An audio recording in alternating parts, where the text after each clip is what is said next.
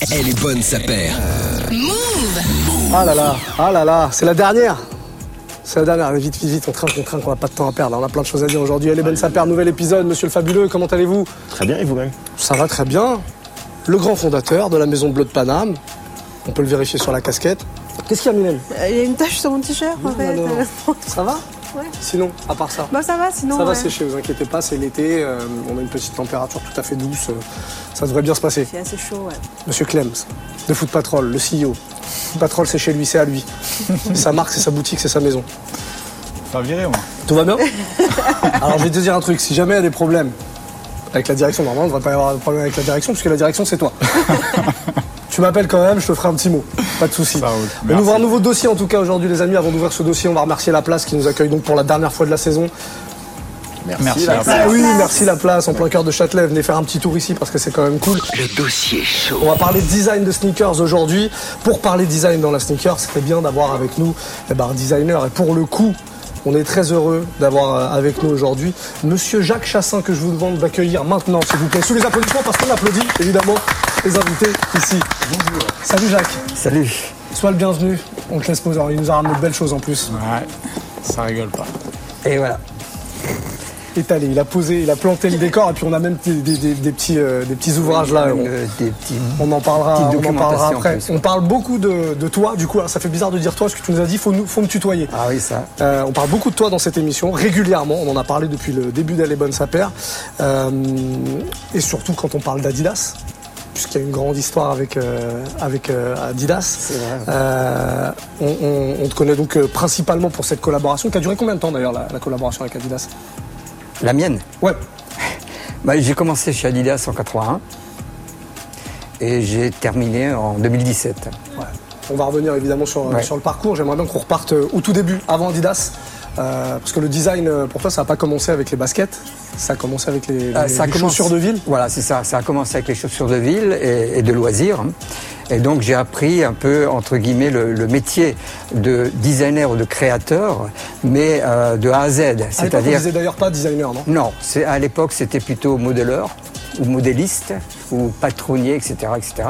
Parce qu'à l'époque on faisait les chaussures du dessin, enfin disons de l'idée, du dessin, jusque disons dans la production sur la chaîne.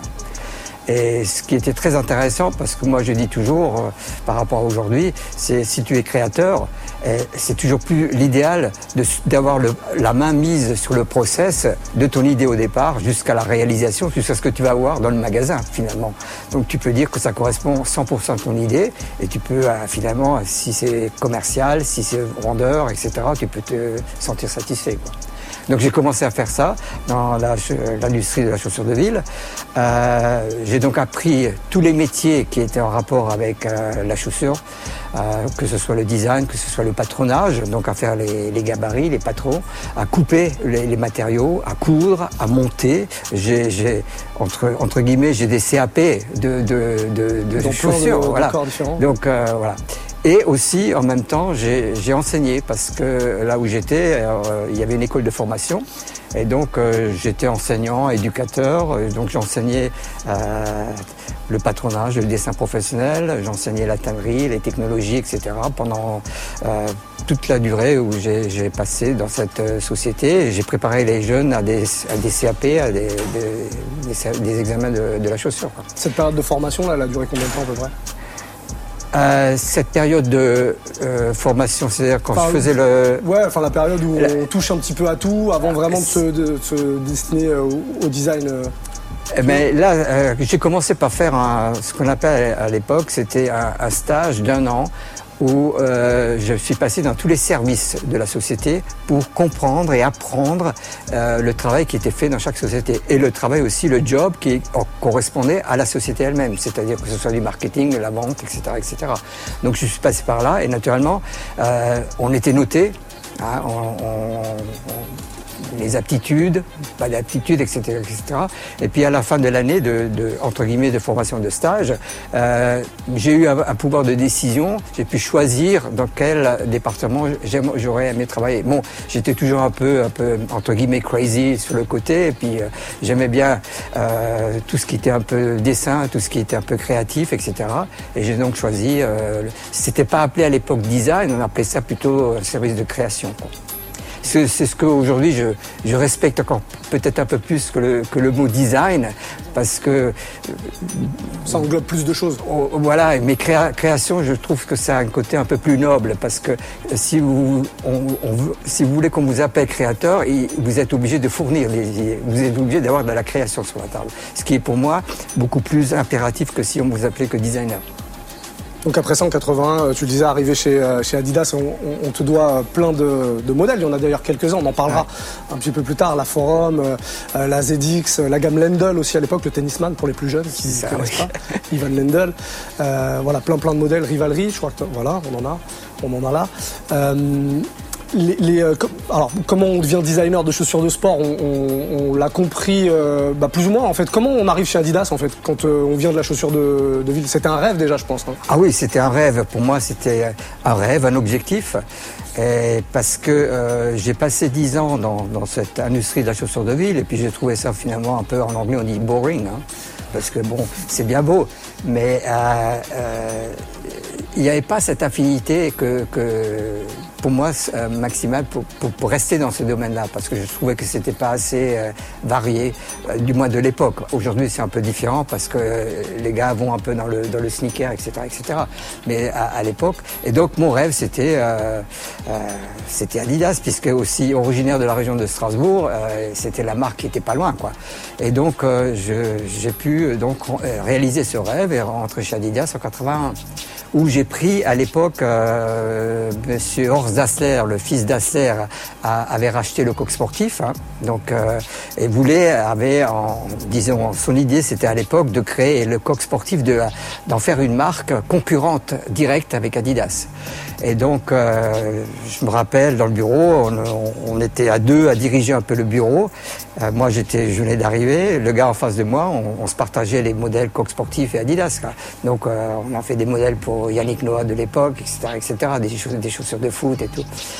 Jusqu'à ce que la, les, euh, disons les, les, gens destinés au coq sportif se sont, euh, ont été mutés dans un autre endroit et moi j'ai pris la direction alors de, de, de, toute la création de chaussures euh, Adidas en France. C'est quoi le premier modèle sur lequel tu as travaillé chez Adidas? Alors le premier modèle, finalement, il n'y en, en a pas qu'un. Hein. C'est une, comment je veux dire, c'est un, une gamme. Et quand je suis arrivé, bon, parce qu'on arrive aussi dans une boîte, on veut montrer quelque chose. Hein, on va dire, il faut que je, faut que je, faut que je les épate, quoi, etc. Et euh, là où j'étais, où j'ai passé les 10 ans la chaussure de ville, j'ai fait un apprentissage très important. C'est celui, rien n'est impossible, il faut se débrouiller. Et ça, c'était très important parce que là, on était poussé à fond, euh, etc. Et ça, ça m'a servi beaucoup chez Adidas aussi. Et j'ai dit, je, on va voir le running par exemple. Et le running, à l'époque, Adidas avait, faisait des chaussures de running, que ce soit Adidas Allemagne ou, ou, la France. Mais c'était, on faisait des chaussures ponctuellement. C'est-à-dire, on faisait, tiens, on fait une chaussure comme ça, après on fait une chaussure comme ça. L'Allemagne faisait les Rubik, euh, tous ces trucs-là, etc. Mais il n'y avait pas de structure de base. Quand je dis structure de running, et ça, vous, le commercial, vous savez tout aussi bien, même mieux que moi, c'est que euh, une chaussure de running n'est pas destinée à tous les coureurs. Euh, chaque coureur est différent, les pieds sont différents, le gars court sur des chiffres différentes, le gars, a une, morphologie différente, etc. Donc, automatiquement, il a des besoins différents. Et l'idée, c'était, on, on, construit une collection avec des modèles destinés aux besoins de chaque type de coureur. Et ça, c'était le départ un peu avec la ZX 500. La ZX 500, ça a été ma première chaussure de running. C'était, c'est destiné à être une chaussure stable, avec ce qu'on appelle le motion control, le contrôle directionnel, c'est-à-dire par l'arrière quand on atterrit, que le pied prenne la bonne direction pendant le déroulement euh, de la course. Euh, en même temps, j'ai travaillé sur la Forum. Euh, en même temps, j'ai travaillé sur la Lendl. Et puis c'était un peu, un peu ça le, le, le démarrage. Donc j'avais un peu le, voilà, passer de l'un à l'autre, etc. Mais c'était pour moi euh, surtout le, côté je veux prouver quelque chose. Et aussi prouver quelque chose parce que j'estimais que c'était le, besoin pour la marque aussi. Adidas avait toujours été considéré à un moment euh, donné comme le géant qui dormait, quoi, etc., etc. Donc il fallait un peu pousser tout ça. Quoi. Et aussi, ce qui, est, ce qui était un peu différent par rapport à ce qui est aujourd'hui, c'est que Adidas a toujours vécu pendant des années dans un concept de, comment je veux dire, euh, on produit et on vend. Ou on produit, on va sur le marché. Pourquoi? Parce qu'Adidas a été longtemps seul. Et donc euh, aujourd'hui c'est différent. Aujourd'hui vous créez, vous faites du marketing, vous vendez et après vous produisez. Et ça, à l'époque, c'était, l'inverse. Hein. Et ça, c'était toujours un peu difficile. Mais quand les, euh, le marché a évolué et quand des marques comme Nike est venues, etc., etc., ils ont dû changer de, de, de, position, etc., de changer d'orientation. Et moi, moi, disons un peu, c'est un peu ça que je voulais un peu bouleverser quand je suis arrivé. Euh, parce que j'étais finalement embauché par le grand patron de la production. Donc c'est un technicien qui m'a embauché. Bon, j'avais un peu les atouts en main puisque j'avais appris tout le métier. Je connaissais un peu pas mal de, je me débrouillais bien pour faire les, pour construire des chaussures. Donc j'avais cet, atout, cet atout et, ça m'a permis moi de partir et de travailler avec le marketing de l'époque, des tubes super, super bien, Pierre Yvon Lenoir, etc., etc. Et c'est là on a commencé la gamme ZX. Et donc on a appelé cette nouvelle collection structurée, disons en fonction des besoins des coureurs, on l'a appelée ZX. Et ZX, ça n'a pas une origine mathématique, ni il y a souvent les gars ils me disent c'est le graphisme, c'est ZX, c'est quoi? Je dis non. À l'époque, il y avait une marque de, de moto au, Japon qui avait sorti des modèles avec en fonction et surtout des moteurs avec des sculptures de pneus différentes, etc., etc. Et puis on a juste repris ça quoi. Et donc on a commencé par la ZX et puis c'est devenu la 500 qui était la première, la 600, la 700, la 800, etc. etc. Pour, qu'on comprenne bien euh, le, processus de, fabrique, enfin de design euh, d'une paire, comment ça fonctionne? C'est quoi la première étape quand tu veux designer une paire? Bah, Quand tu veux designer une paire, tu, passes par une phase de questions. Et c'est les fameuses questions, les whys. Pourquoi? C'est-à-dire, euh, tu te dis, bon, bah, ok, euh, je vais faire une chaussure de basket, mais alors la question de savoir pourquoi tu veux faire une chaussure de basket? Parce que, est-ce que, par exemple, il y a un besoin pour faire une nouvelle chaussure de basket? Donc le besoin, par exemple, pour la Forum, c'était de regarder dans la collection Adidas qu'avait fait Adidas en basket. Superstar, Pro Model, ensuite une super chaussure qui était la Top 10. Et après, c'était la question, et si je faisais maintenant une nouvelle chaussure de basket, parce qu'il y a aussi le besoin de nouveautés. On ne peut pas, en tant que marque Adidas, on ne va pas se dire maintenant on va dormir pendant des années. Il faut toujours venir avec quelque chose. Mais alors il faut la justifier. Et la justification à l'époque, c'était par exemple la Top 10, c'était plutôt une chaussure pour les meneurs. Donc les gars pas très grands, etc. Mais les gars très rapides et qui bloquaient, qui changeaient de direction sans arrêt chaussure assez souple, très proche du sol, c'est-à-dire que vous aviez la semelle, le gars il sentait avec son pied pratiquement le sol. Et ça c'est très important parce que finalement votre, votre cerveau vous commande en disant tu arrêtes, tu changes de direction, etc. Et moi j'ai toujours imaginé la distance qu'il peut y avoir entre le haut et le bas pour donner l'ordre en quelque sorte à la chaussure et à votre pied pour faire ce mouvement. Et donc qu'est-ce qui restait? Il restait les gars qui récupéraient les ballons, les pivots, voilà, etc. Donc les gars très grands, assez costauds aussi. Et puis voilà, c'était l'idée de, faire une nouvelle chaussure pour ça. Mais alors, la question est quoi? Faire quoi? Alors, il faut étudier le sport, le basket, le jeu. Alors moi, je faisais des dessins, je mettais les joueurs, etc.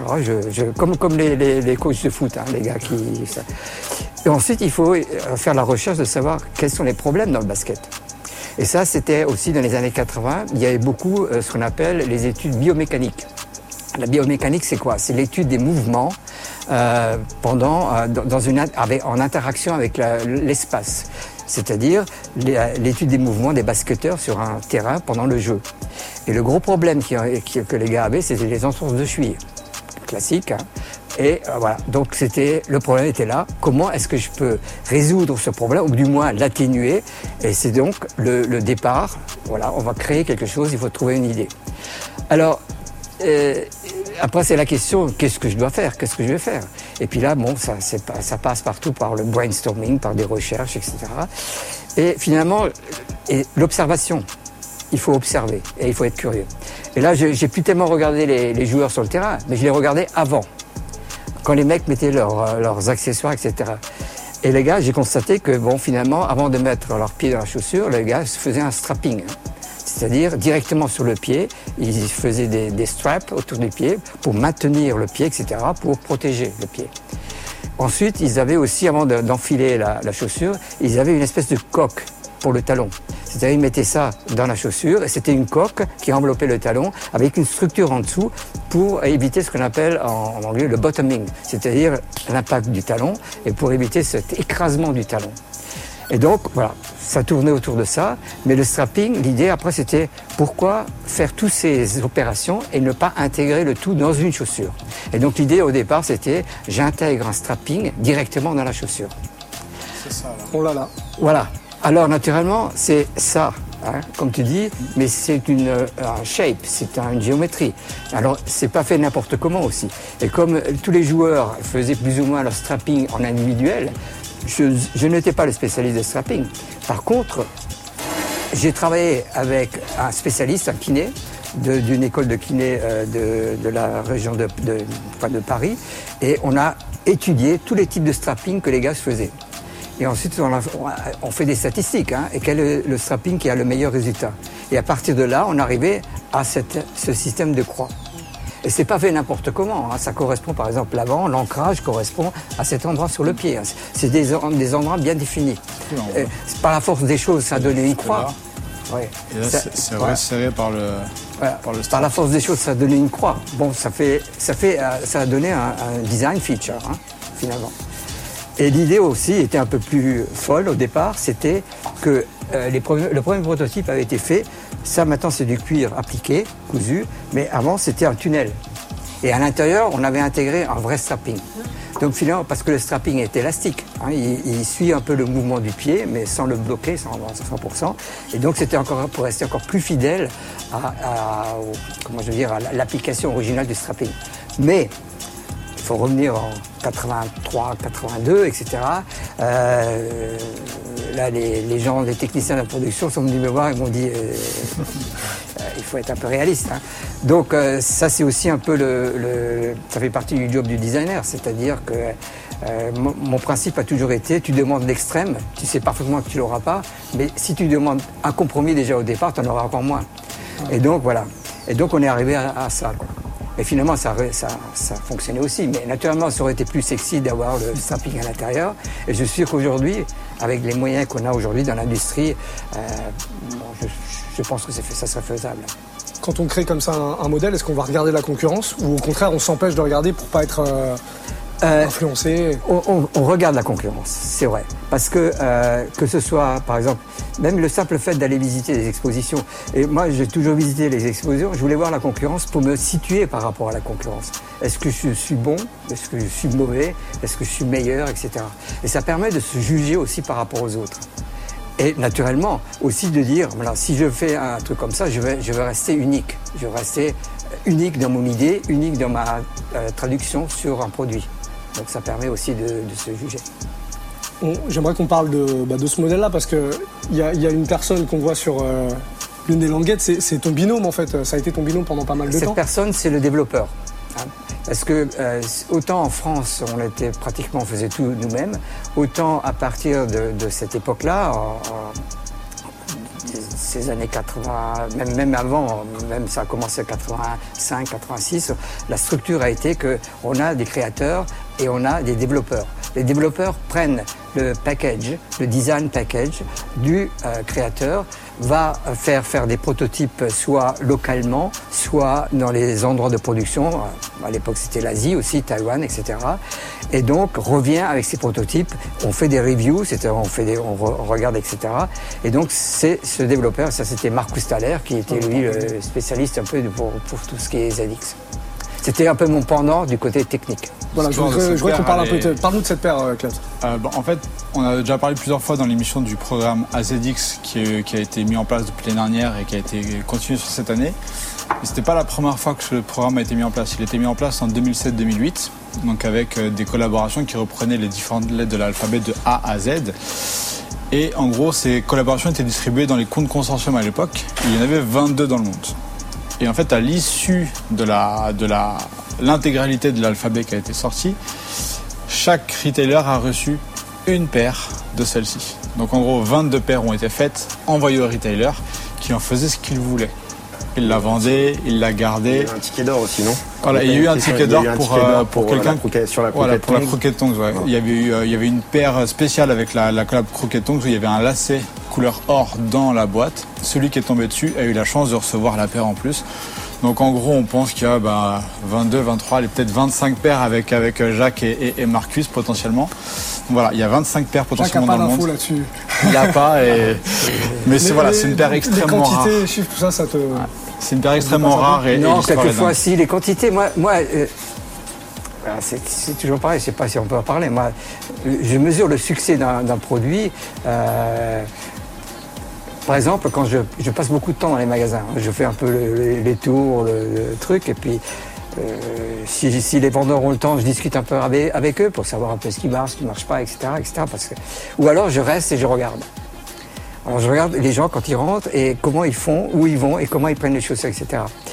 Et, puis voilà. Et puis quand, les gars prennent une chaussure que j'ai faite, ou, l'essayent et puis repartent avec, bah, je suis content. Je me dis, ça fait ton job. Et c'est ce que je disais à tous mes designers. J'ai dit, euh, vous avez beau faire de beaux dessins, vous avez beau faire des, des renderings du tonnerre, des, des réalités, etc. euh, mais euh, la vérité, c'est le consommateur qui, qui, va, qui va la donner. Hein. On, on a parlé du design euh, lié directement à, à la performance. Ouais. Ensuite, les paires, elles sont, enfin, les, les stickers sont descendus dans la rue et plus pour une utilisation lifestyle. Est-ce que ça a changé la manière de travailler ça en tant que designer? Ben, ça n'a pas trop changé la manière de travailler si on, voit, on, re- on revient sur d'anciens modèles. Puisque finalement, au niveau du design, euh, une ZX 8000 euh, n'a jamais changé, Ouais, à part les matériaux, je parle les plus couleurs, pour les, les modèles d'après, en fait. Ah, ça, euh, oui, certainement. Que, et, euh, puisqu'à l'époque, quand on a cette fameuse, ce fameux principe en, design, form follows function, hein, le truc, naturellement, ça, à l'époque, euh, c'était 100% ça, puisque dans les années 80, c'était la performance, performance, performance. Le côté culture, le côté rue, euh, moi, quand euh, la forum a été faite, la culture, la revue, non, non, c'était, faut faire la pompe pour qu'elle marche, qu'elle soit performante, etc. ZX, pareil. Mais c'est sûr que ce, ce, ce leitmotiv euh, form follows function, il faut, euh, le rajout qu'il faut faire, c'est le côté style, le, le côté l'esthétique. Il faut que ça plaise, il faut qu'elle soit bien. Et ça, c'est ça, c'est un, un gars, euh, euh, mon mentor à moi, qui est Monsieur Peter Moore. euh, qui vous dit certainement quelque chose, qui est le, le- le créateur de la Air Jordan, euh, de la, euh, oui, la Air Jordan 1, qui euh, euh, début 90 est venu avec Rob Strasser, le marketing gourou de Phil Knight, euh, qui est venu chez Adidas avec le concept Equipment. Donc, euh, et là, les, deux m'ont pris moi pour, pour travailler sur la collection Equipment. Alors déjà ça m'a rendu très très fier aussi d'avoir été pris et, j'ai appris beaucoup de choses avec ces gens-là. Au niveau design avec un Peter Moore, euh, voilà, c'était c'était mais c'est devenu mon mentor. On a encore des contacts aujourd'hui, pas pas tous, tous les jours, mais on, se on se respecte beaucoup et c'est une personne très super. À, l'époque où, tu designais ces modèles, est-ce que tu pouvais imaginer que 20, 30 ans après, euh, on les verrait toujours dans les boutiques? Non, Qu'il y aurait des non. programmes euh, Honnêtement, non. des- non, non, non, non. C'est pour ça que je pense, je ne sais pas, euh, on parle toujours d'iconique, d'icône, etc. Et puis tout le monde demande qu'est-ce que c'est, quelle est la définition, comment il faut faire pour que ces produits restent encore. euh, Par contre, il faut savoir, en tant que designer, comprendre le consommateur. C'est-à-dire le, regarder, le, le- parler avec lui, et puis savoir interpréter un peu, euh, éventuellement, ce qu'il attend. Et ça, c'est le, job d'un designer. Et, ça, c'est aujourd'hui, c'est très important. C'est pour ça que même les, collaborations qu'on a aujourd'hui, où on, se perd un peu avec toute la quantité de collaborations. Le bon côté pour moi, c'est que ça permet d'être en contact avec une variété de gens, avec des variétés d'opinions, et ça peut aider dans le travail de création, forcément. On a un gros retour euh, de la forum, on en a beaucoup parlé euh, cette année dans l'émission. Euh, Qu'est-ce qui, euh, selon toi, euh, fait que, le modèle revient cette année et, et qu'il plaît encore euh, tant d'années après? Mais je crois que ça fait partie un peu de tous les modèles qu'on peut appeler time- timeless, etc. C'est euh, ce que moi j'appelle la simplicité émotionnelle dans le design. Parce que finalement, euh, on a des, des- ces types de produits, en règle générale, les gens euh, vont pas se poser trop de questions. C'est le côté easy, c'est-à-dire euh, je peux le mettre avec beaucoup de choses. Parce que finalement, le consommateur, lui, il veut pas se casser la tête. Hein. Euh, bon, il y a le côté subjectif, il va dire ça me plaît, ça me plaît pas, ça c'est ok, c'est comme ça. Mais le côté là où il se dit, euh, il va pas commencer à, à trop se poser des questions. C'est- ça, c'est le côté, en anglais on dit understandable, c'est-à-dire c'est compréhensif comme design. Et regardez une, Stan Smith ou même euh, une Air Max, etc., etc., ce sont tous des designs qui finalement ne, ne- paraissent pas compliqués. C'est la, mais pas la simplicité euh, dans le sens où il faut mettre le moins de trucs dessus, où ça va vers la réduction des prix, etc., etc. Non, c'est une simplicité, je dirais, positive. C'est-à-dire, elle, elle est, elle est réfléchie. Voilà. Et il est toujours plus facile de faire des, des chaussures avec beaucoup de choses dessus que de faire des chaussures simples, mais qui ont un attrait, un appeal. Et moi, j'appelle toujours ça le sex appeal. Il faut qu'elles soient un peu sexy, quoi, dans tout ça. Parmi toutes les paires que tu as designées euh, sur la période euh, Adidas, il y en a une que, que tu préfères plus qu'une autre? Bah, disons, j'ai toujours un peu tendance à, à préférer la ZX500 parce que finalement, ça a été ma première, euh, mon premier démarrage dans, dans, dans la chaussure de, de, de running, quoi. Et euh, même encore aujourd'hui, elle est encore là aujourd'hui. Bon, je connais pas toutes les sauces, mais ça, mais, mais oui, je, préfère. Mais maintenant, il y a, y a une chaussure maintenant en dehors de ce que j'ai fait, que de la, toute l'histoire Adidas que, qui m'ont favori, c'est la- c'était une chaussure d'athlétisme de l'époque qui était la 9.9 euh, qui, qui est pratiquement une chaussure comme un chausson qui enveloppe le pied et qui a juste euh, semelle ce qu'il faut pour, pour, pour que le gars puisse avoir ses appuis. Quoi. Alors on regarde la, la chaussure par le dessous, on voit c'est- vraiment le vraiment le respect du pied. Et c'est ça aussi que euh, pour un designer qui est très important.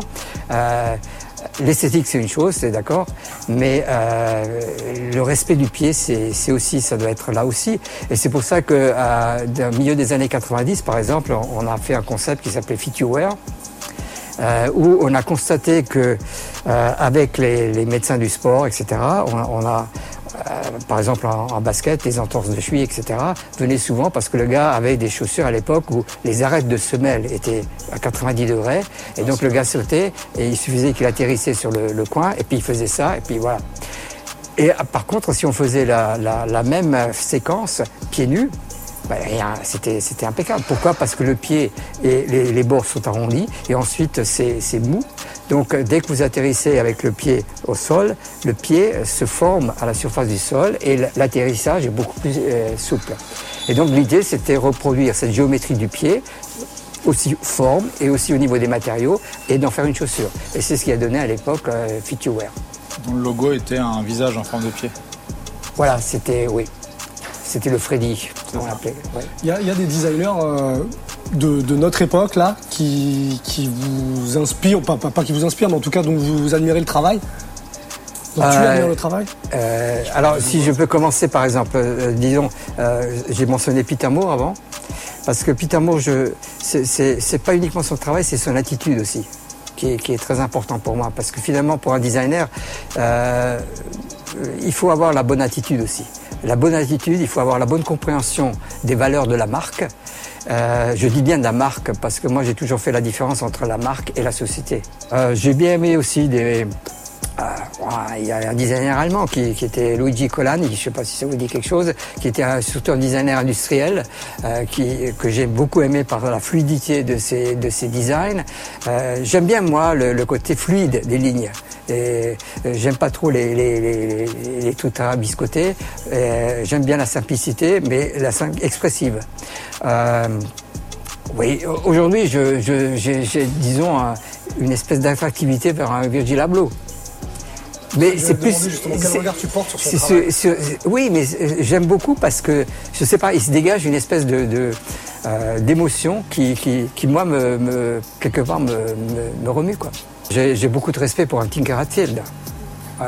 Laquelle, parce que- laquelle en particulier du coup La, ben, la Air Max. Parce que déjà, Tinker Hatfield n'était pas un designer euh, un de formation, c'était un architecte. Ce qui veut dire aussi que euh, on n'est pas forcément un, un bon créateur, un bon designer parce qu'on a fait l'école euh, Créapol à Paris, etc., etc. Non, c'est- c'est encore une fois, euh, c'est le personnage euh, qui a ses de, caractéristiques de créateur, ou de, de curiosité, de, vouloir trouver toujours d'autres choses, de, faire avancer les choses. C'est ça qui est important. Faire un petit tour de table. C'est quoi les. Bah, Citez-moi chacun un designer dont vous adorez le travail. et présentez-le le moi surtout en, en quelques mots. Quelques mots. Thomas, on va commencer par toi. Bah, c'est sûr que si tu prends l'épopée de l'équipement Tiena et que Tinker reste quand même euh, vraiment une- une- le plus connu entre guillemets euh, médiatiquement. Après, effectivement, Jacques a ses lettres de noblesse au même titre que Tinker. Donc je vais dire Jacques aussi pour l'école. Voilà. Euh, non, euh, le designer de la Air Max 95 et le designer de la Reebok de la Pump Fury. euh, qui s'appelle Smith, Stephen euh, Smith. voilà, qui, a bossé sur les, lignes- les lignes de Yeezy après, euh, en off avec Kanye West, notamment pour les premières lignes. Je trouve que ces trois ou quatre, Jacques y compris, font partie des gens qui ont révolutionné. Moi, j'avais dit un. Oh, mais c'est difficile d'enfermer qu'un designer parce qu'en fait chacun a apporté une pierre à l'édifice. t'inquiète pas. Je vais essayer d'en citer un autre et je vais parler de mon modèle préféré Timeless, la Air Force One, donc Bruce Kilgore. Forcément, je trouve que, comme, comme tu disais, il a réussi à faire un modèle qui est absolument euh, d'une simplicité quasi extrême, mais euh, qui a juste les petits détails qui font que bah, c'est Timeless. La paire a, a- a 40 ans, euh, 40 ans là et, et, et on la porte toujours autant et je pense que c'est l'un des best-sellers euh, de la marque et, euh, et, et- et au- c'est ma paire préférée. Si je devais en garder qu'une à mes pieds, ce serait l'Air Force One blanche, donc euh, Bruce Kilgore. Hélène. Ah, vous connaissez mon amour pour la Jordan 1, donc du coup, forcément, ce serait Peter Moore. C'est Elle est, elle est amoureuse. elle a- Elle est amoureuse quand elle dit ça. Moi, J'aime beaucoup la, la Jordan euh, One aussi. Bon, bah, on a eu des discussions avec Peter Moore tous les deux euh, sur cette pompe. Et puis, euh, moi, j'ai Ouais. toujours euh, contrecarré en disant que oui, mais Michael Jordan portait les forums avant de joindre un truc. Mais finalement, c'est un peu ça. Je, je crois que dans, dans notre monde, euh, euh, je crois que que ce soit Nike, Adidas ou Reebok ou autre, il faut, il faut qu'on garde un certain respect quoi, les uns vis-à-vis des autres. Et c'est ça qui est très important parce que finalement, euh, on fait tous le même job. hein. On connaît tous à peu près les, les, les- les côtés positifs et les côtés négatifs du job. Et puis, euh, on, est dans- on bosse en règle générale dans des grandes boîtes où il y a la pression qui est là, il y a les timelines qui sont là, etc. etc. Il y a le- la, euh, la pression pour que les produits soient commerciaux. Et finalement, euh, dès que vous bossez dans une, euh, dans une boîte qui est à la côté en bourse, euh, vous avez des résultats fournis, vous faites partie du, du chiffre d'affaires à la fin. Et là, vous, êtes, vous avez des objectifs, etc. Alors moi, j'avais toujours des designers qui... designer, en règle générale, il a aussi un ego surdimensionné, hein, donc ça fait partie du truc. Mais souvent, c'est un peu les grosses, comment je veux dire, pas les problèmes, mais les, les- les trucs qu'on peut avoir avec les designers qui travaillent dans un grand boîte, puis qui se plaignent toujours parce qu'on n'a pas pris leur design, parce qu'on a modifié leur design, etc. Mais euh, là, il faut, moi j'appelle toujours ça, euh, travailler dans une grande boîte, dans le parti design, c'est du business design, finalement. Il faut être honnête. hein, a un truc qui est un peu étonnant aujourd'hui, c'est que quand on va citer des, des- des designers sneakers, on va aller que dans le passé, on va remonter assez loin. Et aujourd'hui, on n'a plus de designers qui font leur trou réellement, on entend vraiment parler. Euh, aujourd'hui, ceux dont on entend parler, c'est Saleh Benbury, mais en vrai, on l'entend parler parce qu'il a fait une collab avec New Balance. Avant, euh, chez Versace, etc., ou chez Yeezy, c'était l'homme de l'ombre complètement. Et c'est vrai qu'il y a beaucoup moins de designers aujourd'hui qui sont mis en avant. Et je pense que c'est aussi une question euh, d'effet de, leur, travail dans le temps. Je pense qu'aujourd'hui, si on te connaît, si on connaît Tinker, si on connaît euh, Peter Moore, Kilgore, etc., c'est parce qu'ils ont fait des designs dans le temps et qui ont réussi à durer. Mais ceux qui sont là aujourd'hui, bah, ils, vont avoir- ils vont devoir faire leur preuve pour qu'on parle d'eux dans certaines années, j'ai l'impression. Parce qu'aujourd'hui, c'est vraiment des hommes de l'ombre, plus que plus qu'avant, j'ai l'impression. Quel conseil tu pourrais donner à quelqu'un qui voudrait aujourd'hui se lancer dans le design euh, de sneakers? Bah, déjà avoir euh, une certaine affinité pour les sneakers hein, au départ. c'est mieux. Euh, oui, c'est mieux. Non, mais, euh, mais attention, ça, ça, moi, moi je vois. Euh, moi, il y a des produits, on aura, si on m'avait demandé de faire du, euh, des créations là-dessus, ça n'aurait pas marché parce que j'avais pas. même dans une catégorie de produits euh, euh, où on fait une nouvelle chaussure de basket, par exemple, parce qu'on a envie, parce qu'il y a une certaine collection qui se fait avec le, le produit en lui-même, sinon ça sert à rien. Hein, je- moi, je n'étais pas le, gars fanat de faire des slides, hein, des, des, des, des, tomes ou des trucs comme ça.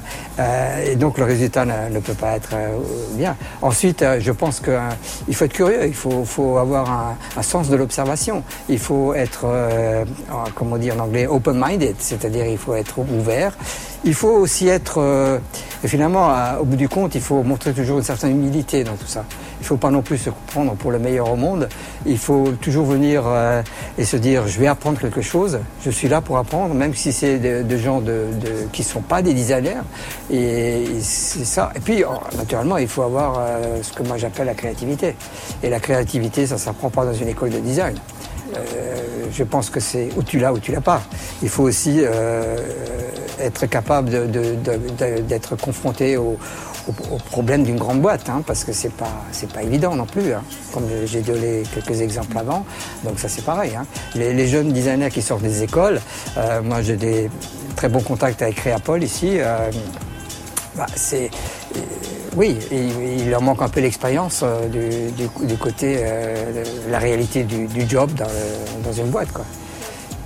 J'ai une petite question. Tu as beaucoup travaillé sur des modèles running et basketball. C'était des sports que tu pratiquais ou juste tu étais amateur de l'extérieur? Alors j'étais surtout amateur de l'extérieur. Ce que j'ai pratiqué comme sport, c'est le tennis. Bon, j'ai fait la l'Endel Comp aussi. Ah oui, j'ai oublié, ça- elle se rajoute à, ça aussi. Euh, et, j'aimais beaucoup le tennis parce que bon, euh, j'ai fait l'Endel Comp, j'ai fait les collections Edberg, euh, Steffi Graf, euh, euh, voilà. Donc après, j'ai eu des, comment je veux dire, j'ai eu des, responsabilités un peu différentes. Donc, il y a forcément certains côtés qui, qui ont été mis, certains produits qui ont été mis de côté. Ensuite, euh, le problème aussi, c'est quand tu es designer et quand tu es là à bosser, euh, c'est bien. Mais après, on te, on te bazarde manager d'un groupe, après on te bazarde euh, euh, directeur de design, et après on te, on te bazarde VP, design, footwear, etc. Et après, tu pars dans des trucs d'administratif, tu pars dans des trucs et tu perds un peu le, le côté là. Et moi j'ai toujours voulu, par exemple mon bureau, ça a toujours été ça, ça a toujours été entre guillemets à- à bordel sur mon bureau. Des, pompes partout parce que je voulais que les gars quand ils rentrent dans mon bureau ils soient là ils, ils prennent quelque chose. Ils disent ah qu'est-ce que tu fais comment etc etc et pas euh, le truc clean avec euh, deux trois papiers etc mais naturellement le, fait qu'on change de responsabilité ça ça a aussi une influence sur le truc oh là euh, spécialité des grandes boîtes aussi c'était les grandes c'était les réunions tous les tout le temps quoi.